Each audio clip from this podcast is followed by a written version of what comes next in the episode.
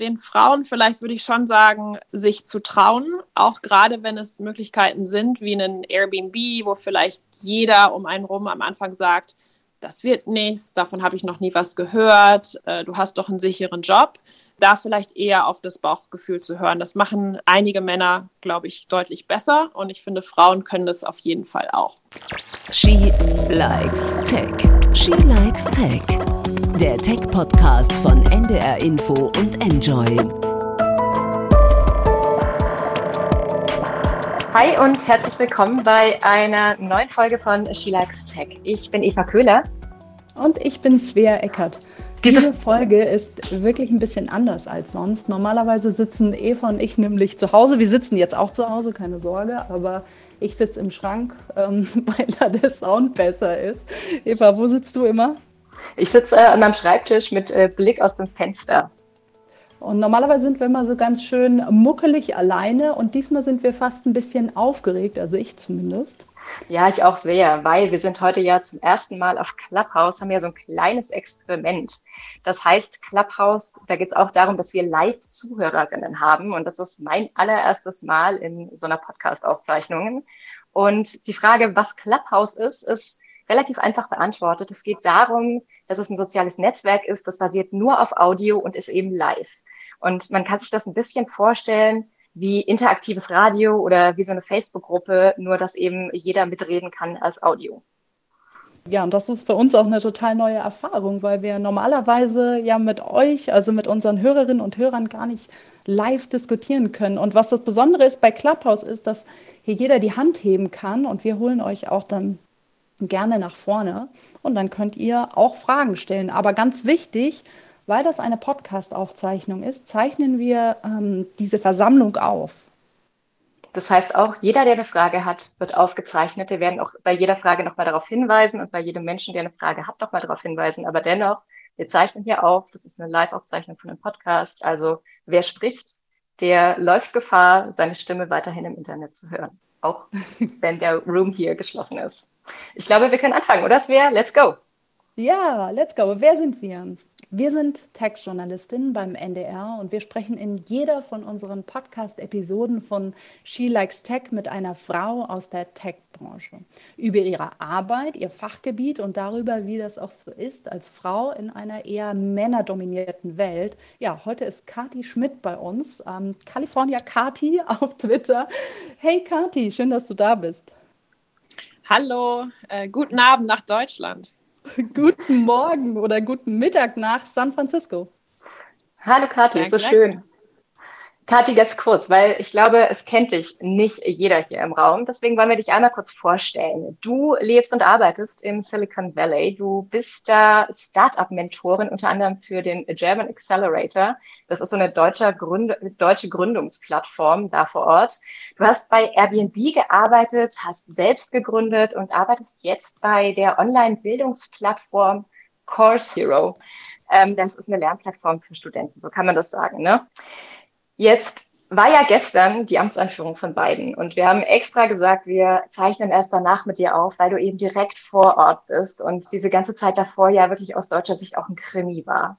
Wie geht's dir damit? Also wie hast du diese Zeit jetzt erlebt, Kathi?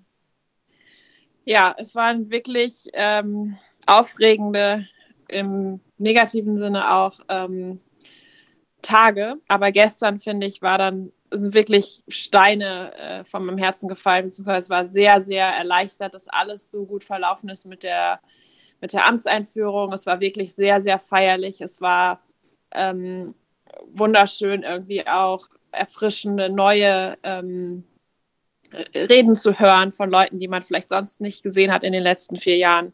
Ähm, und es ist nichts passiert. Ähm, also es ist genauso, wie, wie wir uns das gewünscht haben. Ja, und äh, ich glaube, es geht auch richtig, äh, richtig gut jetzt los mit der neuen Regierung. Es sind alle ganz, ganz optimistisch und begeistert. Also ich freue mich. Auf jeden Fall. Also das, das finde ich, das hat man auch hier in Deutschland gemerkt, ähm, dass, dass viele optimistisch sind jetzt auch gerade mit dem Klimaabkommen, dass die USA da wieder beigetreten sind. Und ja, wir sind ja in einer Live-Aufzeichnung bei Clubhouse mit unserem Podcast heute und da gehört es natürlich auch dazu, dass ihr euch reinschaltet. Wir nehmen euch gerne dran, meldet euch. Ähm, ja, bevor wir hier weitermachen und Kathi auch noch ein bisschen vorstellen, wenn von euch jemand eine Frage hat, einfach melden. Ich glaube, Kathi, siehst du das, wenn sich jemand meldet? Du bist, hast hier den coolen grünen Stern. Bisher hat sich noch keiner gemeldet, also ich hoffe, ich sehe das dann. Ja, okay. Ja, genau. Ihr habt es schon gehört, die, die von Anfang an dabei waren. Kati, du bist ähm, Startup-Mentorin, lebst im ähm, Silicon Valley. Und wir haben ja dieser Episode auch diesen genialen Titel gegeben, den ich sehr, sehr mag, nämlich ähm, vom Weißen Haus ins Clubhouse. Und wir fragen uns natürlich auch alle so ein bisschen, ähm, Trump weg, Twitter tot. Ist Clubhouse jetzt das neue soziale Netzwerk? Kathi, wie siehst du das mit deiner Brille aus, also mit deiner US-Brille? Ähm, ja, ich kann ja erstmal beichten, äh, dass ich äh, wegen euch auf Clubhouse bin. Ähm, und als ich mich angemeldet habe, um heute dabei zu sein, musste ich auch feststellen, dass über die Hälfte meiner Follower wirklich eigentlich Berliner Tech-Leute sind, also als Deutsche. Und dann noch ein paar Deutsche, die hier mit mir im Silicon Valley leben. Und dann noch ein paar andere äh, Amis, die, die Journalisten sind oder so. Also ich glaube, der Hype findet lustigerweise, in, zumindest in meinem Netzwerk, kommt er eher aus Berlin. Ja, ein total deutsches Phänomen. Da kommen wir auch später nochmal ähm, drauf zurück, auf dieses Phänomen und auch was das alles bedeutet. Jetzt wollen wir dich aber noch ein bisschen weiter vorstellen und auch mal erfahren, wie du eigentlich in die USA gekommen bist. Wenn man dich googelt, findet man ganz viele Dinge. Aber an Platz 1 ist dein Blog, nämlich California Carty heißt der. Und da erzählst du, wie das ist, auszuwandern mit Green Card in den USA. Und du hast sie tatsächlich gewonnen im Lotto. Erzähl mal. genau, also nicht, nicht ganz im Lotto. Ähm, also es ist eine Lotterie, aber es ist dann doch in der Realität viel bürokratischer, als man sich das vorstellt. Genau, ich war 2008 das allererste Mal in den USA und habe mich da sehr wohl gefühlt und habe mir in den Kopf gesetzt, auszuwandern und habe dann wirklich jedes Jahr an der Green Card Lotterie teilgenommen, bis ich wirklich dann ja, mehrere Jahre später, ich glaube acht Versuche später, ähm, gewonnen habe, wobei ich ja überhaupt nicht damit gerechnet habe. Genau, und dann äh, gewinnt man eigentlich nur, dass man an dem Prozess teilnehmen darf. Also es hat dann noch mal ein ganzes Jahr und ganz, ganz viel Papierkram gedauert, bis ich die wirklich in der Hand hatte. Aber es ist natürlich eine wahnsinnige Chance, nicht mit einem Visum, das an Unternehmen gebunden ist, ähm, in die USA auszuwandern, sondern quasi selbstständig. Und genau, das habe ich dann gemacht. Ich bin jetzt seit sechs Jahren hier. Ich sehe gerade, ähm, Anke hat uns gerade gejoint. Anke Domscheit-Berg. Hey, Anke, du musst unbedingt später noch bleiben bis zu unserer ähm, ja, Open Stage Fragerunde, nachdem wir Kati vorgestellt haben. Anke Domscheit-Berg war nämlich auch schon bei She Likes Tech und ist auch einer unserer liebsten, liebsten Gäste, Gästinnen. Aber weiter mit dir, Kati, und mit deinem, mit deinem sehr spannenden Lebenslauf. Du hast ja dann, nachdem du bei Airbnb in Europa warst, bist du ja dann wirklich, du hast da in Europa im Endeffekt das Europageschäft aufgebaut, Kathi. So, du warst eine der aller, aller, aller ersten Mitarbeiter, die dieses mittlerweile globale Riesenunternehmen und das Hotel oder Übernachtungsunternehmen ähm, irgendwie der Welt ähm, so gestartet hat. Wie ist das, wie bist du da gelandet? Wie funktioniert das? Wie bist du dann von da aus in die USA umgezogen? Kannst, kannst du mal ein bisschen erzählen? Sehr gerne. Äh, genau, also ich war vorher schon im Internet äh, beruflich tätig ähm, bei Hanse Ventures, einem, einem Inkubator in, in Hamburg. Und genau, dann haben wir gesehen, dass Airbnb, ähm, wir haben natürlich auch amerikanische Geschäftsmodelle eifrig verfolgt und ähm, Airbnb wollte nach Deutschland kommen und es gab damals schon ähm, quasi Copycats, so ein bisschen typisch deutsche Startup-Szene. Ähm, zwar hat Nine Flats und Wimdu hatten Airbnb schon kopiert und schon fleißig in Deutschland und Euro europäischen Markt ausgerollt. Ähm, und dann kam eben Airbnb, das Original, auch nach Deutschland und über einen, äh, ich, ich grüße mal ganz gerne den Flo, der hört nämlich immer auch zu. Über Flo, der mit mir bei Hanse Ventures gearbeitet hat, bin ich dann zu Airbnb gekommen. Der hat mich auf mich eingeredet, dass ich unbedingt mit dem Team ähm, sprechen soll, dass das den deutschen Markt aufbaut.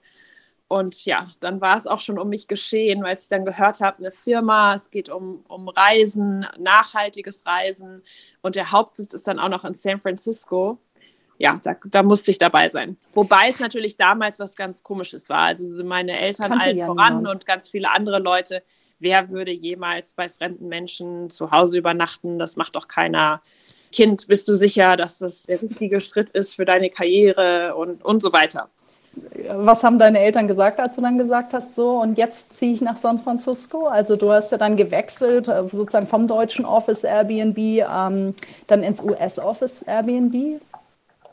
Ja, die waren natürlich nicht besonders begeistert, aber andererseits auch nicht besonders überrascht, äh, weil sie mich ja dann auch schon zu dem Zeitpunkt 30 Jahre lang kannten und es sich ja auch ein bisschen abgezeichnet hat über die Jahre, dass ich immer wieder für ganz viele private und Business-Trips äh, rübergeflogen bin und es einfach mein Traum war und es auch eine tolle Möglichkeit war. Also ich glaube, meine Eltern haben schon erkannt, dass, dass es eine Chance ist, diese Green Card zu gewinnen und dann muss man die auch nutzen. Jetzt hast du ja tatsächlich auch dann, als du im Headquarter warst, diese Kategorie Trips and Experiences entwickelt. Jetzt kennt man die, glaube ich, mittlerweile, wenn man die Airbnb-App bedient. Wie kam es dazu? Also bist du umgezogen und ganz plötzlich dachte sich Airbnb, geil, dass sie da ist, bring uns eine neue Kategorie? äh, nein. Also ich habe ich hab bei Airbnb, ich war ja da relativ lange, sechseinhalb Jahre, unterschiedliche Rollen äh, gehabt. Also ich habe ähm, einmal das, das Europageschäft mit aufgebaut, dann das Public Policy Team, also alles rund um Wohnraumschutzgesetz, äh, eine Kampagne in New York geleitet zum ähnlichen Thema. Und es war eher so, dass ich dann mich intern umgeschaut habe. Das, das Mutterschiff war ja dann doch sehr groß geworden mit mehreren Tausenden von Mitarbeitern, also gar nicht mehr so startup wie ich, wie ich das eigentlich gerne mag. Um Brian, den CEO, rum hat sich dann eben ein kleines Team gebildet, ähm, die die Trips ähm, Experiences launchen wollten. Und da habe ich gesagt, okay, da mache ich noch mal eine Runde mit. Das ist noch mal dieses Feeling wie ganz am Anfang, was aufzubauen, Ärmel hochzukrempeln. Ähm, da waren natürlich auch viele andere Kollegen dabei, die ich seit Jahren kannte und, und geschätzt habe. Ähm, genau, und dann äh, bin ich einfach dazugestoßen.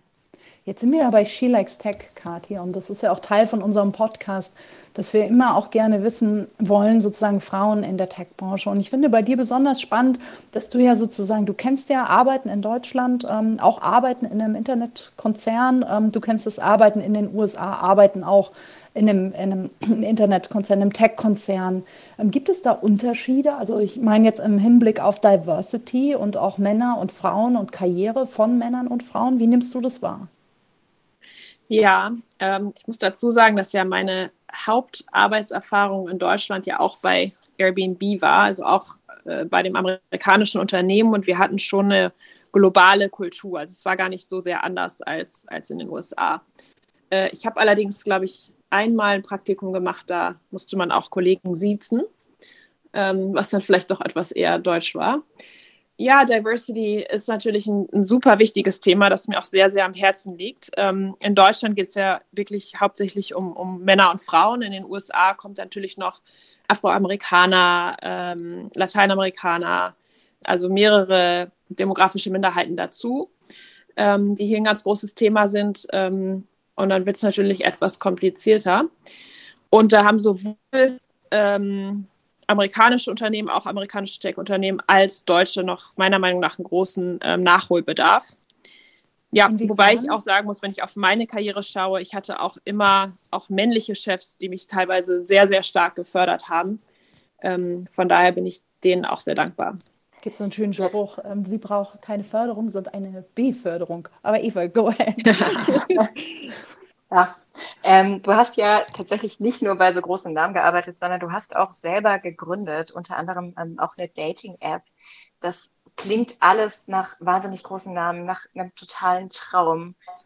Wie kommst du zu diesen Entscheidungen? Woher nimmst du den Mut und wie, woher auch die Kraft, so in fünf Jahren in den USA so viele verschiedene Stationen durchlebt zu haben?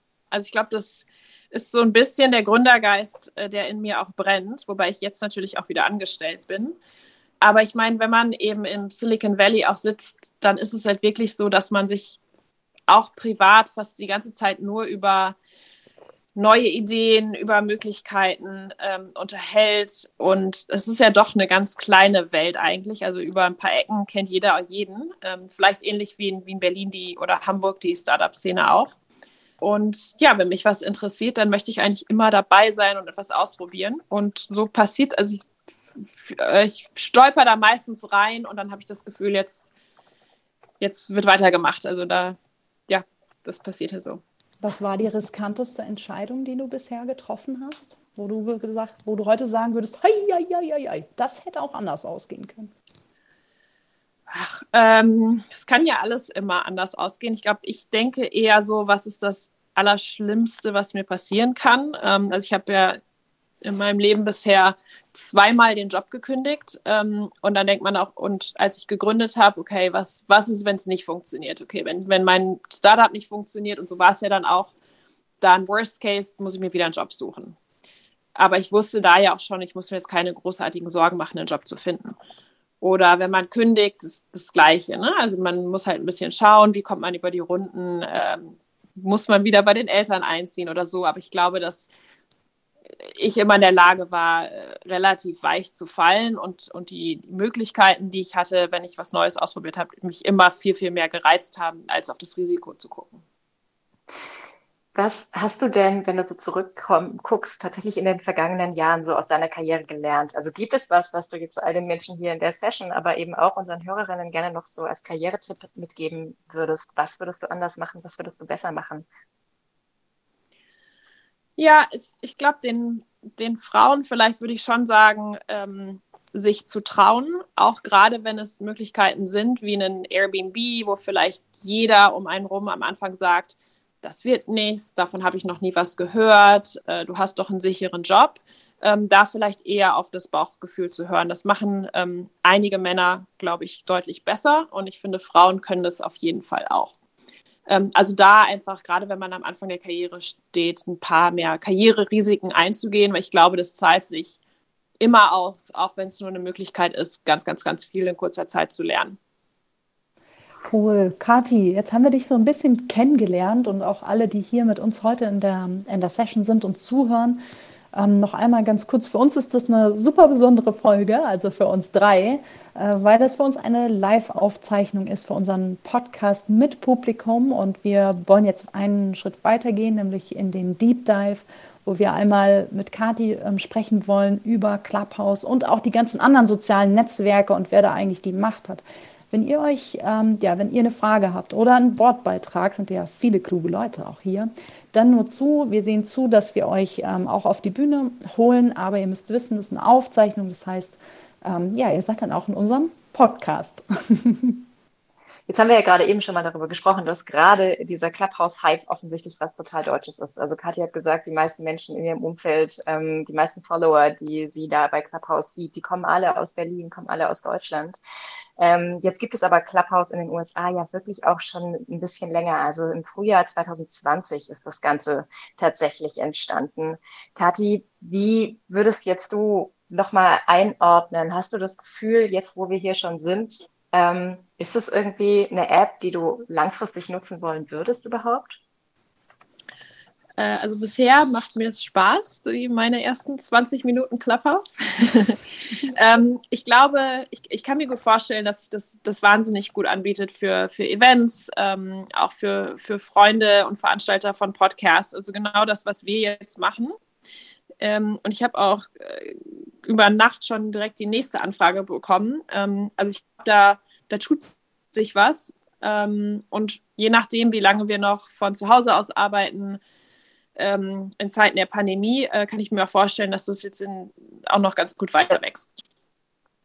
Ja, Wahnsinn. Ich finde es total erstaunlich, wie viel Zeit man da äh, verbringen kann. Wenn ich einmal kurz, also ich habe am Sonntag eine Einladung bekommen und bin muss ich ehrlich sagen, so zwischen Faszination und Qual, ähm, dass ich wieder nach drei Stunden sage, Mensch, hättest du doch besser Stirb langsam Teil 3 geguckt. Aber gut, ähm, jetzt sind wir selber heute hier und wollen dafür sorgen, dass, dass ihr auch, ja, dass, dass ihr danach nicht denkt, hätte ich lieber Stirb langsam Teil 3 geguckt. Ich glaube, bevor wir weitermachen, ähm, will ich auch noch mal ein paar Fakten zu, zu Clubhouse nennen. Ich denke, ähm, die, die hier sind, wissen das, aber für unsere Podcast-HörerInnen ist es einmal ganz wichtig, zu wissen, derzeit geht, ähm, gibt es Clubhouse nur auf iOS-Geräten. Äh, ich habe mal mit einem Entwickler drüber gesprochen, der sagte zu mir, naja, ich würde meine App auch immer zuerst für iOS entwickeln, weil auf, bei iOS da ist das Geld und ähm, wenn du für ein System entwickelst, dann hast du eine native App, die auf einem System auf jeden Fall gut funktioniert. Das heißt, die ist schneller, hat gleich eine bessere äh, Funktionalität und dadurch entsteht FOMO, ja, wer es nicht kennt, Fear of Missing Out. Wir haben also eine künstliche Verknappung, was ein bisschen fies ist. Und dazu kommt natürlich noch dieses Ganze nur auf Invite-Gedöns, wobei sich das auch schon ja gelockert hat, die Tage und ähm, sehr typische Strategie. Ne? Eva, du musstest an was musstest du gleich denken, als wir darüber gesprochen haben das erste Mal? Ach ja, es, an diese, an diese ganzen alten äh, Social Media Plattformen, über die wir die letzten Jahre so gestolpert sind. Ich erinnerte mich unter anderem, ich glaube, es hieß Elo oder Elo und ich glaube, es kam aus Berlin. Es ist ganz übel, vorsichtig, ganz hinten in meinem Kopf irgendwie ähm, verankert. Ich möchte ganz kurz die Chance ergreifen. Wir haben nämlich eine Wortmeldung ähm, von Laura Schmidt. Und äh, Laura, ich, wir würden dich mal kurz zulassen und als Speakerin freischalten. Ähm, wichtig ist, dass du nicht sagst, wenn du nicht aufgezeichnet werden möchtest. Ich kann sprechen, ja. Ähm, herzlichen Dank, dass ich gleich ähm, hier rangekommen bin und für mich ist es in Ordnung, aufgezeichnet zu werden. Ähm, erst ganz kurze ähm, möchte ich die Chance nutzen, euch zu sagen, dass ich totaler Fan von eurem Podcast bin und ähm, den unheimlich gern höre und total cool finde, dass ihr das gleich das neue Format hier ausprobiert. Danke. Das ist total schön zu hören. Gerne. Und dann hatte ich ein, gleich eine Frage an euch drei auch. Ähm, ich habe gerade in einem anderen ähm, Raum, haben uns länger darüber unterhalten, wo Clubhouse hingeht. Und da sind wir so ein bisschen über die Frage gestolpert, ob Clubhouse es schafft, ähm, bestehen zu bleiben, wenn das Interesse groß ist, oder ob sie nicht irgendwann vielleicht von LinkedIn Radio oder Facebook Talks oder wie auch immer die anderen ähm, Portale, Plattformen äh, dieses Format nennen wollen, also dieses Audio-Only-Format, ähm, ob sie damit eigentlich dann verloren haben oder ob sie aufgekauft werden. Also da würde mich eure Meinung interessieren, wo es hingeht, ob, wenn man das überhaupt jetzt schon sagen kann. Super spannende Frage, Laura. Vielen, vielen Dank. Ähm, ich, ich kann kurz was sagen und dann würde ich einen Kati geben oder Kati zuerst. Mach du ruhig, aber ich habe auch schon eine Idee. Ah, cool. Ich habe vorhin zu Eva, weil Eva und ich haben vor unserem Talk hier einmal ähm, kurz telefoniert und ähm, also unter uns so gesprochen, so, hey, was hältst du eigentlich von Clubhouse? Hm, jetzt haben wir es ja drei Tage getestet hm. und so. Und ähm, ich finde, es gibt halt für mich als, als Creator, ja, als, als Content Creator gibt es halt so einen wesentlichen Punkt, ähm, den ich im Moment noch nicht sehe und das ist die Skalierbarkeit. Ähm, wenn, wenn wir auf Twitter gucken oder wenn wir auf ähm, Instagram gucken oder auch wenn wir bei, zu Podcasts gucken, dann, dann, dann mache ich ein Produkt und das kann ich skalieren. Ja? Ich kann einen Podcast aufzeichnen und dann kann ich den quasi, der ist unendlich teilbar. Ja? Also der skaliert wahnsinnig gut. Und ähm, das heißt eigentlich mit, wenn, oder wenn ich Newsletter zum, zum Beispiel mache und ich verkaufe den für einen Euro oder für 10 Cent und je mehr Leute das abonnieren, desto mehr Geld verdiene ich. Also je besser ein Produkt skaliert, desto interessanter ist es natürlich für mich als Creator.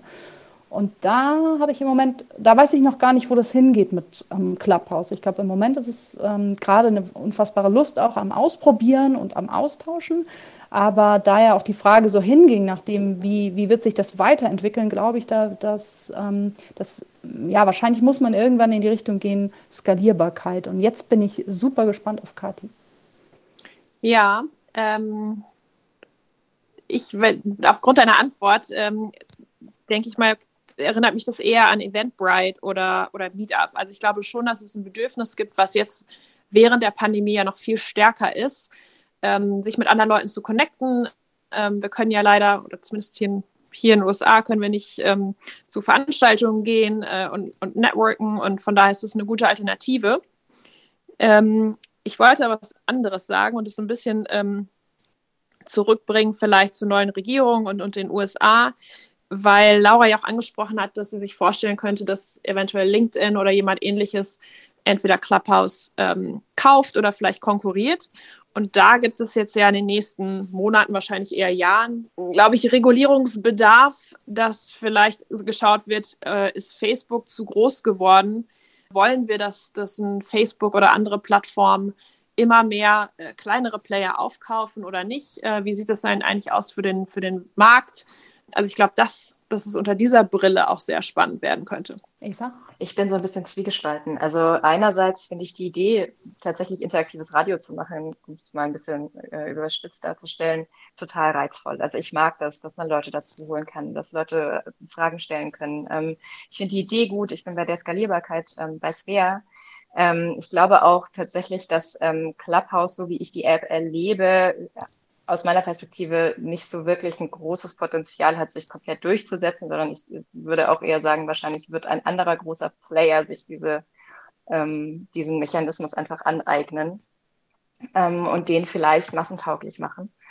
Ähm, ich glaube aber auch, dass äh, eben ein riesengroßes Problem mitkommt, und das haben wir jetzt auch die letzten Wochen oft genug gelesen, ähm, oder die letzten Tage oft genug gelesen, ist dieser Moment, wie verhindere ich denn, dass bei einem Audio-Stream, der völlig unreguliert im Internet steht, ähm, Desinformation, Hass ähm, und äh, große Gruppen sich zusammenfügen und Clubhouse zu einem neuen ähm, Telegram wird, auf dem sich so rechte Gruppen versammeln. Und ich glaube, dass das ähm, jetzt vielleicht in Deutschland momentan noch nicht so ein Riesenproblem ist. Ähm, ich weiß aber nicht, ob wie man das regulieren könnte. Und da bin ich tatsächlich total gespannt, was da so die Zukunft bringt. Ich glaube, das ist so meine erste Perspektive jetzt mal auf die reine Funktionsweise dieser App. Ich finde, du sprichst einen total spannenden Punkt an, Eva, weil, weil auch hier, wie bei jedem Netzwerk, wir eigentlich äh, sicherlich, äh, wenn nicht schon jetzt, äh, genau die bekannten Probleme, nämlich Desinformation, Hate Speech, auch sehen werden. Kathi, wie siehst du das? Ja, auf, auf jeden Fall. Ähm, damals, als Mark Zuckerberg äh, Facebook gegründet hat, ähm, da durfte er noch naiv ähm, gründen und sagen, es ist alles gut und alle Menschen benehmen sich richtig. Ich glaube, wenn man heutzutage ein soziales Netzwerk ähm, gründet, da muss man äh, die Moderation oder wie geht man mit Hate Speech um, äh, von Anfang an ähm, mitdenken und ähm, also da kann keiner mehr sagen, der unterm Stein lebt äh, oder damit habe ich jetzt nicht gerechnet. Ähm, also ich glaube, das, das muss man von Anfang an mit einplanen, weil ansonsten äh, gerät es total außer Kontrolle, wie wir jetzt ja auch gesehen haben. Ich, ich, musste die ganze Zeit, gerade als du geredet hast, an ein Interview denken, was wir mal für eine Dokumentation geführt haben mit Mark Zuckerberg, äh, back in the days, da war Facebook noch nicht an der Börse. Und dieses Interview bestand wirklich daraus, dass er gefühlt 100 Mal gesagt hat, ja, we want to make the world more open and connected. Auf jede einzelne noch so kritische Frage war, war das tatsächlich die Antwort. Und das war ja auch das Mantra was, was all die Jahre gebetet wurde. Wir sind eine Plattform. Wir sind eine Plattform und wir vernetzen die Welt und sonst machen wir nichts, weil wir, wir sind ja eine Plattform. Und damit sind wir mittendrin in dieser ähm, ja, sehr kontroversen Debatte. Einmal ganz kurz, ähm, weil wir ja genau bei dem Thema jetzt sind. Die Amtseinführung war ja jetzt. Ähm, Gab es ähm, jetzt an dem Tag der Amtsübergabe nochmal Schwierigkeiten in den sozialen Netzwerken? Also wir hatten ja diesen, ich nenne, sag's mal, wie, es ja auch hier die Lesart ist, der Sturm aufs Kapitol, ähm, wo man auch Twitter eine maßgebliche Rolle auch geben kann. Ähm, hast du Twitter, Insta oder Facebook verfolgt? Also wie ist es jetzt gelaufen? Ja, ich habe das verfolgt, aber ich habe mir ist nichts aufgefallen. Also ich glaube, dass das jetzt in den nächsten Tagen ähm, immer noch aufgerollt wird, weil das ja auch über die sozialen Netzwerke ganz, ganz stark dokumentiert wurde. Äh, und selbst wenn man es wieder löscht, dann kann man davon ausgehen, dass jemand anders vielleicht doch einen Screenshot gemacht hat. Also das FBI versucht nach wie vor, die Leute zu identifizieren, die das Kapital, äh, Kapitol gestürmt haben.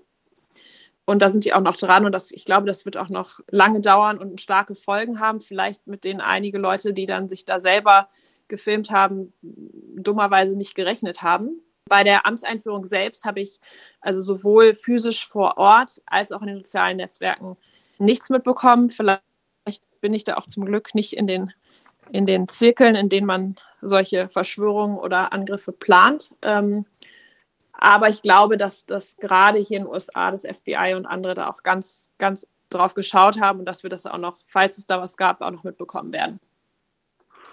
Jetzt tobt ja wirklich gerade auch in den USA, aber auch überall anders diese riesengroße Diskussion, auch durch den Sturm aufs Kapitol, ähm, welche Verantwortung denn jetzt Online-Plattformen und Tech-Konzerne tatsächlich in der Demokratie tragen? Das ist natürlich eine sehr staatstragende Frage, aber wir erleben das ja wirklich. Ne? Also Svea hat das gerade schon angesprochen. Wir alle, die wir hier, glaube ich, uns im Netz bewegen, wir kennen die Kommentarspalten, wir wissen, was da abgeht, wir wissen, dass Hassmobbing, Gewaltaufrufe, je nachdem, welche Plattform ähm, ständig da sind, mal schlimmer, mal weniger schlimm. Ähm, und irgendwie schaffen es die Plattformen einfach nicht so richtig damit umzugehen. Wie beobachtest Oder du sie denn wollen es nicht. Diskussion?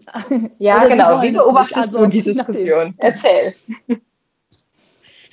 Ja, ich, also ich glaube, es ist ein bisschen ähm, so einfach ist es halt nicht. Also ich glaube, dass sie regulatorisch sich sehr auf dem CDC 230 ausruhen. Ähm, und zwar sagen, wir sind eine Plattform und damit haben wir keine, ähm, müssen wir keine Verantwortung übernehmen. Das ist rechtlich so. Jetzt haben sie aber über die Jahre das selber so ein bisschen, ja, nach und nach sind sie angegangen zu moderieren und gezeigt, dass sie dann doch ein bisschen was machen können.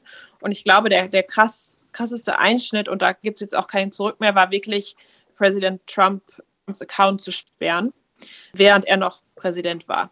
Und ich glaube, dass man da gesehen hat, was, was dann doch möglich ist, weil ich glaube, dass viele ähm, Entwickler oder auch ähm, CEOs hier aus dem Silicon Valley gerne gesagt haben, das ist technisch nicht möglich und so weiter. Ähm, und vielleicht viele Politiker, die nicht so tech-affin waren, das auch geglaubt haben. Und jetzt sieht man eben, was, was doch möglich ist und welche Macht auch diese Unternehmen haben. Ich fand, es ist auf einmal sehr still geworden, als, als Trump bei Twitter verschwunden ist. Ja, ähm, wir haben gerade eine aktuelle Studie dazu. Ähm, Online Misinformation ging um 73 Prozent zurück, nachdem ja. Twitter den Trump-Account, ähm, also die plattformt hat. Genauso gut, die haben noch ein paar mehr Sachen, die plattformt, aber eben vor allem Trump. 73 Prozent plank, also 73 Prozent runter. Jetzt ist natürlich die große Frage, kann das die Antwort sein? Also muss man Leute einfach nur rauswerfen? Von den Plattformen und dann ist still? Also ist das der Trick, wie wir mehr Nettigkeiten im Netz wieder herbekommen? Ich glaube, wenn gewisse Grenzen überschritten werden, dann auf jeden Fall. Ähm, aus meiner Perspektive, aber da bin ich natürlich auch ähm, eher liberal und, und demokratisch, ähm, wurden diese Grenzen schon viel früher ähm, überschritten. Aber trotzdem bin ich froh, dass, dass Twitter und andere den Schritt gemacht haben. Andererseits gibt es natürlich auch andere Mechanismen und das fand ich bei Twitter eigentlich auch ganz, ganz süß ähm, in der letzten Zeit, dass sie zumindest angezeigt haben, es könnte sich um Missinformation handeln. Ich habe einmal, ähm, da wurde ich äh, selber ermahnt von Twitter ähm, und zwar wollte ich äh, eine Headline retweeten und dann hat Twitter zu mir gesagt, du hast den Artikel nicht gelesen, möchtest du ihn nicht erst lesen, bevor du ihn mit anderen teilst? Das ist mir ähm, auch schon passiert. Und ich wusste, worum es ja. geht, weil ich, weil ich darüber, ich hatte, ich hatte es in den Nachrichten, äh, ich glaube Fernsehen dann vorher gesehen und wusste, konnte mir denken, worum es geht und, und fand die Quelle, ich glaube Washington Post oder so, auch sehr vertrauenswürdig. Aber es hat wirklich dazu geführt, dass ich darauf geklickt habe und es gelesen habe und es dann trotzdem geteilt habe.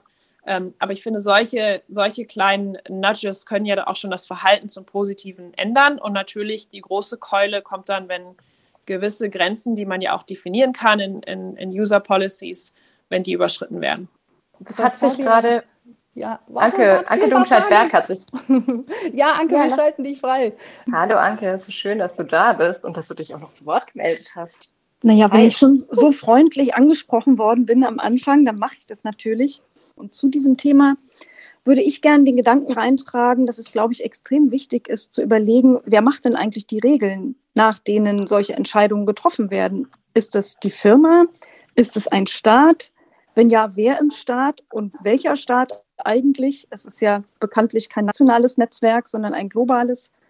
Die ganzen Internetgeschichten und dann am Ende auch die Folgefrage, wer setzt sie dann durch und wie werden sie durchgesetzt? Macht es ein Mensch? Macht es ein Algorithmus?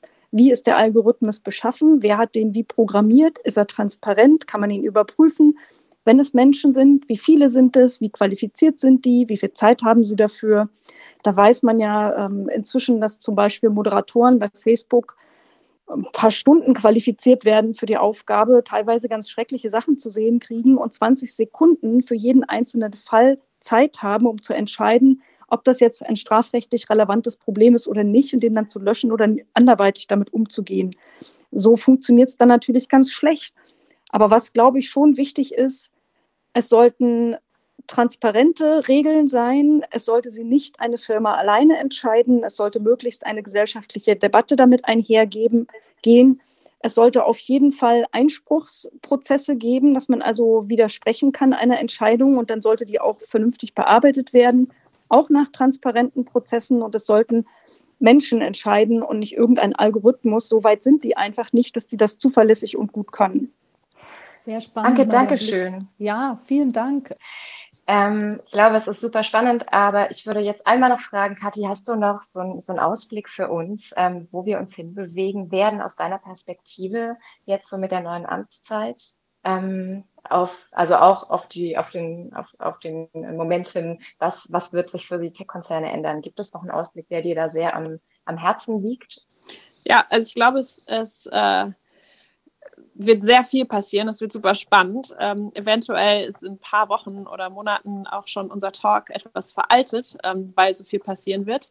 Ja, von daher, ich bin erstmal optimistisch als, als Bürger, aber auch als Teil der Tech-Industrie und ähm, vielleicht können wir uns einen gewissen Abstand das alles nochmal anschauen.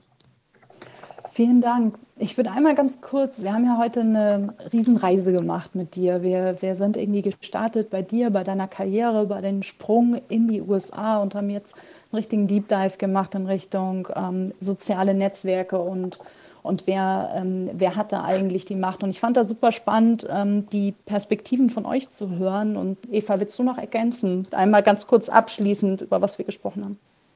Nein, ich fand es heute einfach total, total spannend, weil so viele Perspektiven da waren. Ich will mich nur einmal anschließen und würde tatsächlich nichts hinzufügen erstmal, sondern direkt überleiten zu unserer Lieblingskategorie, die wir hier in dem Podcast jedes Mal machen. Und da geht es darum, dass wir unseren Gast fragen, was ihr Pick der Woche ist. Da geht es darum, ob es ein Lieblingsbuch gibt, eine CD, ein Gadget, eine App, irgendwas, das äh, du, liebe Kathi, uns, unseren Hörerinnen ähm, und unseren Hörern empfehlen möchtest. Hast du uns da ein Geschenk mitgebracht? Was ist dein Pick der Woche? Ui, ähm, ich glaube, dank euch ähm, habe ich dem Podcast ähm, Pivot noch mal eine Chance gegeben.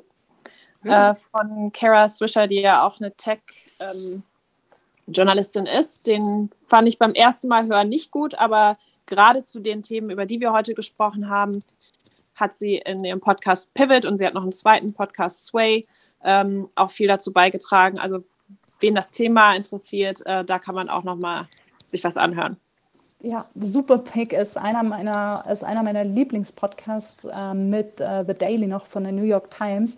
Ähm, wir können in den Show Notes auch gerne, es gibt tatsächlich zu diesem ganzen Thema ähm, Macht in den sozialen Netzwerken und auch Verantwortung, da gibt es, ich glaube, so zwei, drei extrem spannende Folgen, jetzt gerade aus der jüngeren Vergangenheit, die können wir in den Show Notes auch nochmal verlinken. Danke für deinen Pick, Kati. Ja, vielen, vielen Dank dir und ich würde sagen, das war's dann jetzt auch für heute. Wir sind fertig. Es war großartig, dass ihr alle da wart. Svea, hast du noch ja, ihr müsst uns alle abonnieren. Also, ähm, geht in eure Podcast-Apps oder in die ARD-Audiothek und dann äh, drückt auf den Abo-Knopf und ähm, erzählt das gerne weiter. Hört auch mal in alte Folgen rein. Und ja, wenn ihr eine Frage habt oder Anregungen, schreibt uns. Wir sind auf Instagram und Twitter oder ganz ähm, oldschool per Mail an shelextech.ndr.de. Es war fantastisch, dass ihr da wart. Und wir sagen jetzt mal ganz zuversichtlich bis zum nächsten Mal auf einer anderen Plattform. Ja, oder Tschüss, wieder hier. Tschüss. Oder wieder gut. hier. Tschüss. Bye, bye. Tschüss, Kathi. Es war so schön, dass du da warst. Tschüss. Tschüss. She Likes Tech. Der Tech-Podcast von NDR Info und Enjoy.